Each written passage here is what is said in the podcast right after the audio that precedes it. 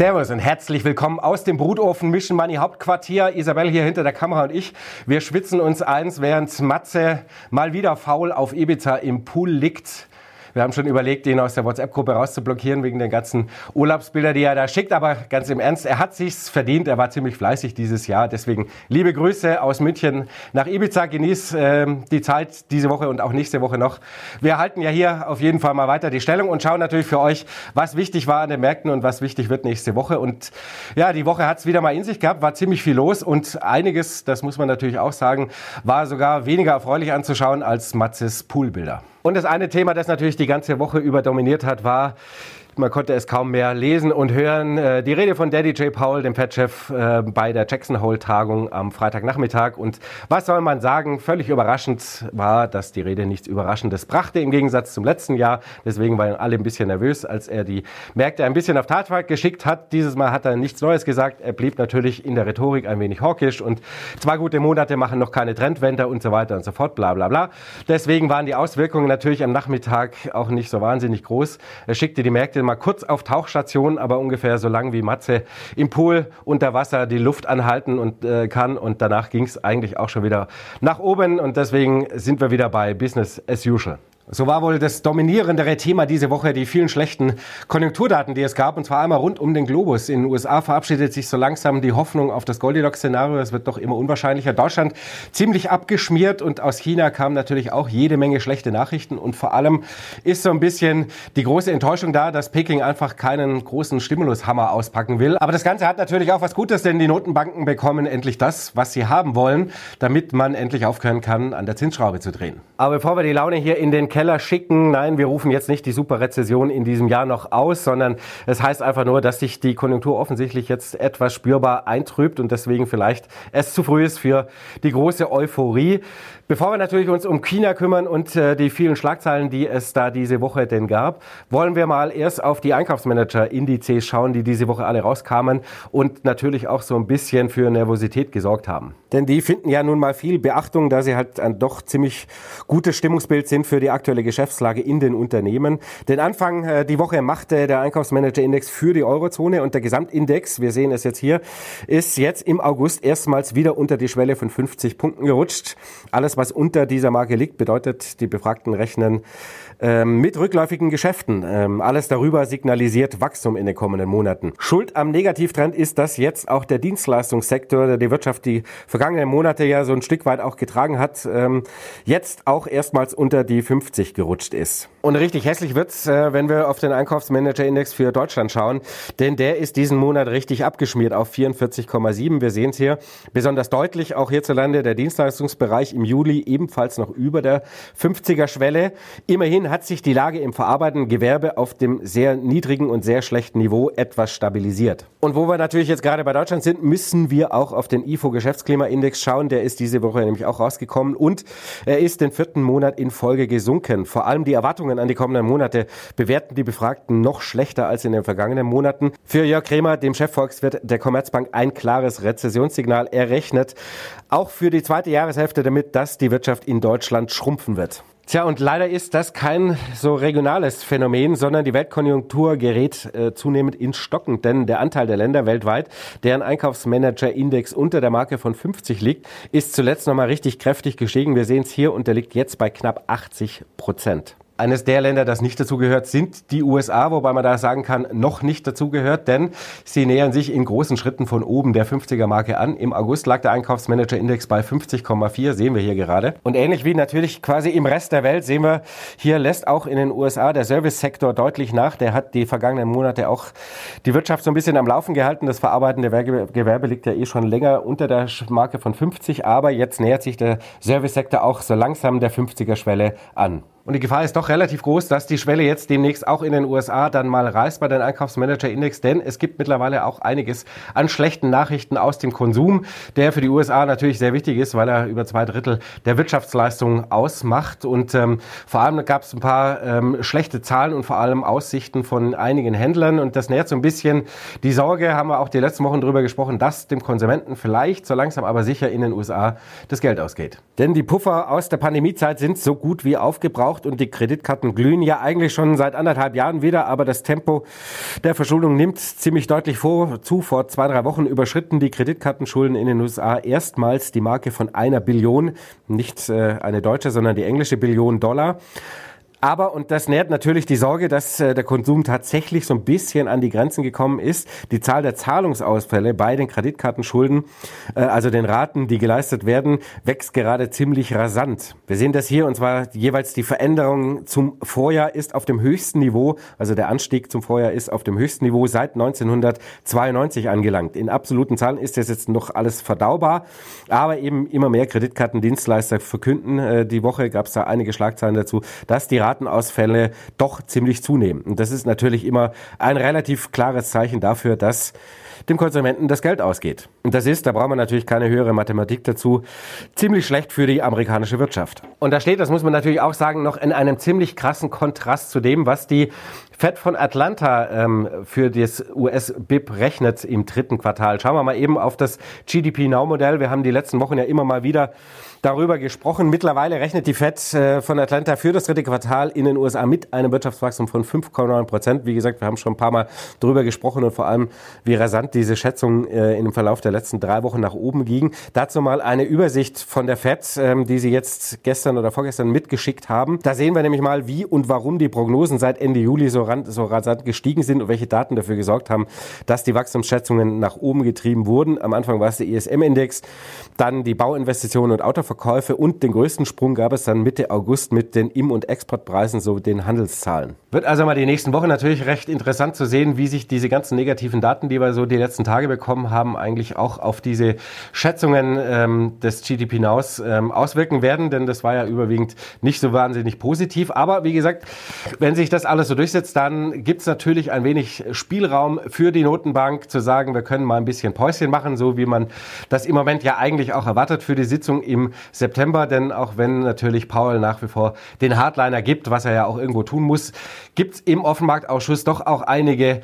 die mittlerweile auch offen dafür sind, dass man ein bisschen länger Pause macht und vielleicht auch am Gipfel wirklich angekommen ist. Allen voran der Gouverneur von Philadelphia. Er gehört zu den stimmberechtigten Mitgliedern im Offenmarktausschuss und er sprach sich diese Woche ganz klar für die Zinspause aus, die ja im September eigentlich eh jeder schon erwartet. Er verweist vor allem darauf, dass die Geldpolitik ja längst im restriktiven Bereich angekommen ist. Sprich, es gibt seit geraumer Zeit einen positiven Realzins. Wir haben ihn mal hier eingeblendet, äh, auch mal im Vergleich zu Europa. Da sieht man recht schön, wie in den USA der Realzins, also mal unter Berücksichtigung der Inflation, deutlich gestiegen ist, äh, sprich Geld kostet wieder richtig was. Und deswegen ist äh, der Kollege aus Philadelphia also der Ansicht, man sollte jetzt eher mal schauen, wie sich dieser Realzins auf die Wirtschaft auswirkt, ehe man noch mehr an der Zinsschraube dreht. Interessant ist eigentlich in diesem Zusammenhang, dass zwar jetzt im September alle mit einer Zinspause rechnen, aber dass die Wahrscheinlichkeit, dass bei der Sitzung am 1. November es nochmal eine Anhebung gibt, um eventuell 25 Basispunkte, mittlerweile bei 50-50 nahezu angekommen ist. Knapp drunter, wir sehen es hier, wenn man mal das FedWatch-Tool zu Rate zieht. Ähm, für September, wie gesagt, ist die Wahrscheinlichkeit mittlerweile runter auf 15 Prozent. Interessanterweise ist die Diskussion natürlich auch längst in Europa angekommen. Bundesbankpräsident Nagel hat diese Woche wie immer den Hardliner gegeben und äh, nochmal betont natürlich, dass die EZB noch lange nicht am Ziel ist und noch lange nicht fertig ist und da noch vieles passieren muss und die Inflation natürlich überhaupt viel zu hoch ist. Gleichzeitig hat sein Amtskollege aus äh, Portugal das genaue Gegenteil verkündet, nämlich er ist der Meinung angesichts der jetzt schlechten Wirtschaftsdaten, gerade rund um die Einkaufsmanager-Indizes, dass man doch dringend mal abwarten müsste, denn die Prognosen, die man im Juli getroffen hat, seien längst obsolet. Also die öffentliche Debatte werden wir wahrscheinlich hier in Europa mehr haben als in den USA, da hier natürlich einfach die Wirtschaft schon viel schlechter dasteht, vor allem äh, Deutschland natürlich immer weiter Richtung Rezession wegdriftet und in den USA doch die Lage etwas stabiler ist. Deswegen werden wir hier die Diskussion länger haben und die nächsten Wochen wird uns deswegen natürlich auch nicht langweilig. Deswegen müssen wir mal noch dringend schauen, was eigentlich sentimentseitig im Moment los ist und da hat sich doch einiges getan. Natürlich hat sich die letzten drei Wochen die Stimmung etwas eingetrübt, nachdem es doch mal hier und da mit den Kursen deutlich bergab ging, ähm, ist andererseits natürlich auch ziemlich gut, denn wir kommen so langsam raus aus dem Überoptimismus. Und den Anfang macht natürlich hier mal Fear and Greed, der hat sich nämlich ziemlich deutlich nach unten weg verabschiedet. Das ist ja keine vier Wochen her, da waren wir noch im Extrem-Gier-Modus und das ist ja immer kurzfristig so ein Signal dafür, dass der Markt zu euphorisch war und dass es vielleicht mal eine kurzfristige Korrektur, äh, Korrektur gibt. Und so gesehen hat ähm, eigentlich dieser Indikator recht gut funktioniert, denn wir hatten die Korrektur in den USA und jetzt ist tatsächlich seit Freitag der Index zurück im 4-Bereich. Wir sehen es hier bei 43. Also markttechnisch gibt es erstmal keine allzu schlimmen negativen Reaktionen zu befürchten. Jens Erhard verwies diese Woche in seiner Finanzwoche auch darauf, dass kurzfristig eher mal sogar wieder eine positive Gegenreaktion äh, geben könnte die nächsten Wochen nach der Korrektur äh, jetzt hier im August. Allerdings sieht er sowohl fundamental als auch markttechnisch und monetär mittelfristig eher Verkaufssignale und rechnet auch deswegen eher damit, dass die Märkte in einen Abwärtstrend gehen könnten.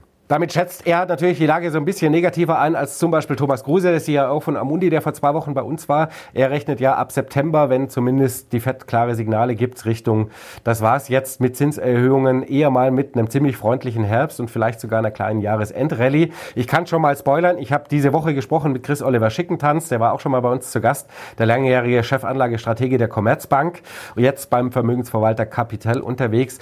Auch er ist für den Herbst tendenziell etwas optimistischer gestimmt. So viel kann ich schon mal spoilern. Und er hat auch einige eher überraschende äh, Märkte und Segmente auf dem Zettel dabei gehabt, die positiv überraschen könnten.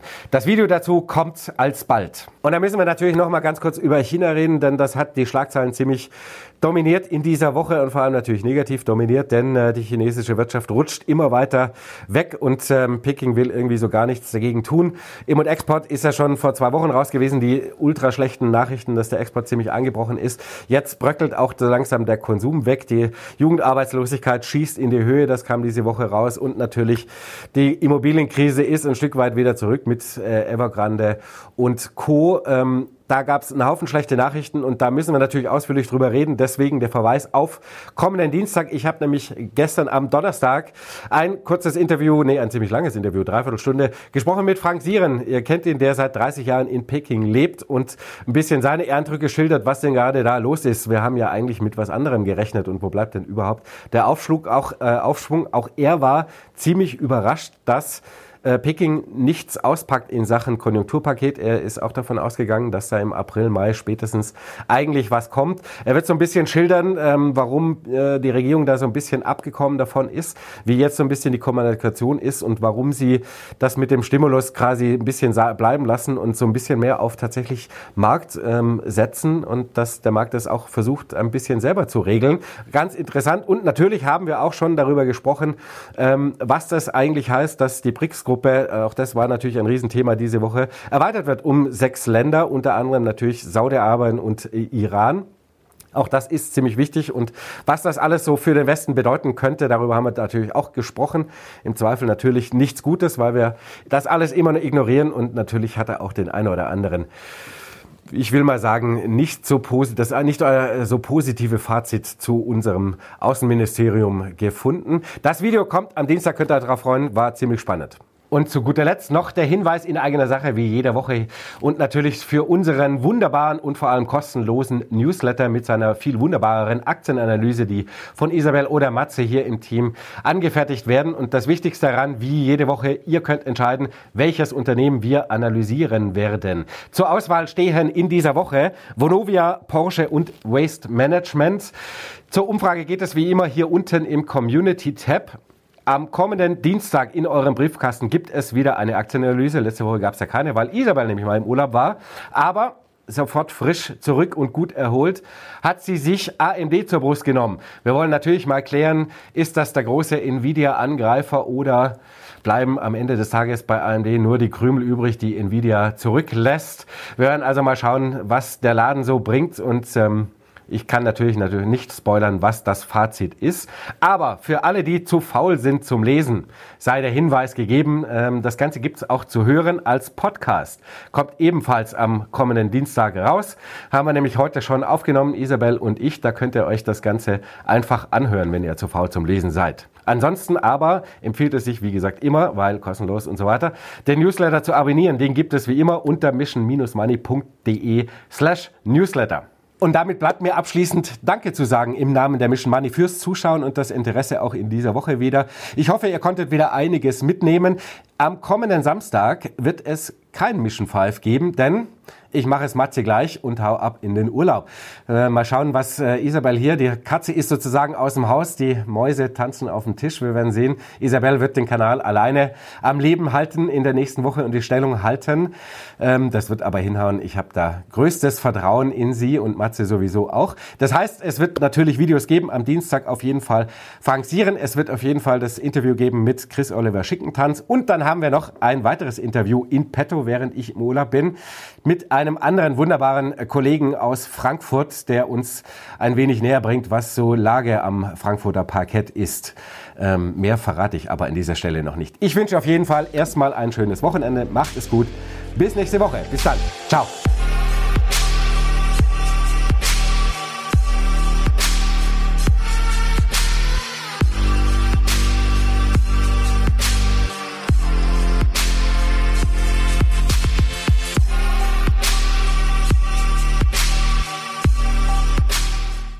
This is your invitation to the intersection of versatility and design. The kind of experience you can only find in a Lexus SUV.